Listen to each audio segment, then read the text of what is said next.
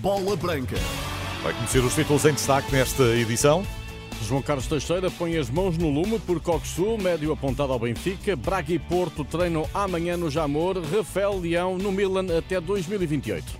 Bola Branca na Renascença com Luís Aresta. Boa tarde, Luís. Boa tarde. Melhor a atacar do que Enzo Fernandes, mas pior a defender. É assim Orkun Kokshu, médio do Feyenoord, que Roger Schmidt pretende para reforçar o Benfica na próxima época. A análise ao jogador turco é feita em bola branca por João Carlos Teixeira, que com ele se cruzou há duas épocas no Feyenoord.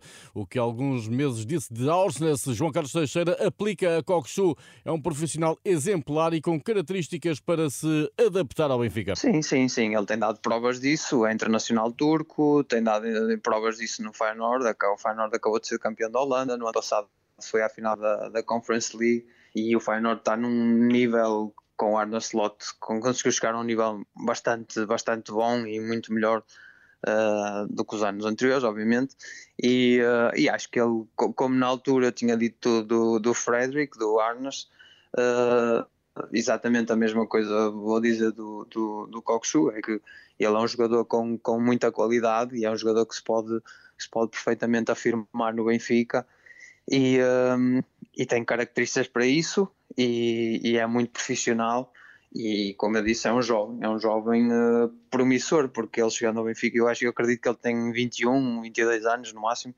uh, por isso acho que, que que pode ser também a ver uh, o futuro, não é? Uh, o Benfica como um investimento, não é? Como um investimento a médio e longo prazo. O João Carlos Teixeira sabe que o Enzo Fernandes deixou uma marca muito forte no Benfica, apesar de ter saído ao fim de, de poucos meses. São jogadores de características diferentes ou identifica algum traço comum nestes dois jogadores, no, no Coxu e no Enzo Fernandes? A nível de construção, no início da construção, eu acredito que eles são os dois de qualidade muito, muito boa. Uh quase um, um 8, um 8 box to box, não é? consegue construir e também consegue chegar. Mas eu acho que o, o tem mais chegada à área, é um jogador que consegue chegar melhor à frente, melhor à área e, ele tem bastante golo, por isso acho que nesse sentido o, o acaba por ser um bocadinho melhor uh, ofensivamente do que o Enzo. Será um jogador mais completo, podemos dizer assim? Talvez. Talvez sim. Apesar que o Enzo, defensivamente, é capaz de ser um bocadinho melhor do que, do que o Kokshu. E o Kokshu acaba por ser um jogador um bocadinho melhor ofensivamente. A qualidade posicional, o passe e o remate exterior são as características mais fortes de Kokshu. O Kokshu é um jogador com muita qualidade com bola. É um jogador que tem, tem, tem muita facilidade de passe. Tem um passe muito bom com o pé esquerdo, pé direito, sabe, sabe se posicionar. É, uh, a idade dele é um jogador bastante taticamente bastante hum, evoluído, porque ele ainda é muito jovem, e depois eh, acaba por ser um quase um box-to-box, ele consegue construir jogo de, desde a defesa e depois também consegue chegar muito bem à área e chuta muito bem de fora da área. João Carlos Teixeira, ainda a propósito do Benfica, considera que o título de campeão está bem entregue. Sim, é, o Benfica acaba por, por ser a equipa mais, eh, mais eh, certa não é? ao longo do, do, do campeonato, acaba por ser a equipa mais regular e, e uh, acho que, que, mereceu, acho que mereceu. Formado no Sporting, João Carlos Teixeira foi jogador do Porto e do Braga. Num olhar sobre a final da taça, o médio ofensivo de 30 anos espera um grande espetáculo e considera que só no plano teórico o Porto pode ser considerado favorito. Assim, é uma final, se formos olhar por, por, por anos ou por estatísticas, o Porto naturalmente é favorito, mas uh, sendo uma taça de Portugal, um jogo, uma final Uh, um Braga que tem, que tem vindo uh, de ano para ano a ser mais equipa e mais clube, por assim dizer, em todos os aspectos. Acho que, que, pode ser um, um bom jogo de futebol e, uh, e acho que vai ser interessante e acho que vai ser uh, uh, bastante dividido. Acho que vai ser um pode ser um belo espetáculo. E Porto e Braga têm individualidades que a qualquer momento podem decidir a taça. As duas equipas têm, têm jogadores. O Porto tem o Taremi, tem o Otávio, tem o Galeno, o Evan Nilsson, o Braga tem o Ricardo Horta. Uh, o, o Bruma, o Yuri, o Abel Ruiz, são jogadores todos eles com, com, capacidade, com capacidade técnica bastante, bastante grande e que podem, podem perfeitamente resolver, resolver um jogo, por isso acho que acho que vai ser um jogo interessante e acho que pode ser um belo espetáculo. João Carlos Teixeira, numa entrevista à Renascença, desde Xangai, na costa leste da China, o fim de semana será marcado por essa final da edição 83 da Taça de Portugal. O Porto defende frente ao Braga o título conquistado na época passada e quem ganhar reserva lugar na Supertaça com o Benfica, vencedor do campeonato. A Federação anunciou esta tarde que os dois finalistas vão treinar este sábado, véspera da final, no Estádio Nacional, onde os treinadores também irão falar aos jornalistas. O Braga é o primeiro a treinar a partir das quatro e meia. Artur Jorge tem conferência de imprensa marcada para as 6 da tarde. Depois entra em cena o Porto, com treino às 18h45. As declarações de Sérgio Conceição à imprensa estão previstas para as 19 horas. Emissão especial de bola branca para o relato da final da taça. Domingo arranca às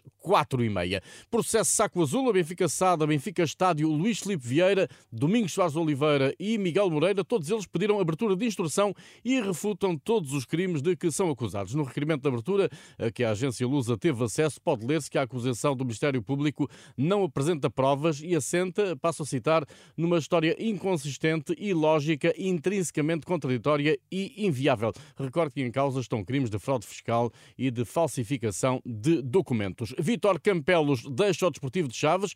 O clube anunciou esta tarde que tinha acordo para renovar com o atual treinador, mas que este prefere continuar a carreira no exterior. Bola Branca sabe que o preferido para substituir Vítor Campelos em Chaves é Armando Evangelista, que há dias deixou o Aroca. Na Liga 2, o regressado do Clube de Futebol Los Belenenses anunciou a saída até o momento de 11 jogadores do atual plantel.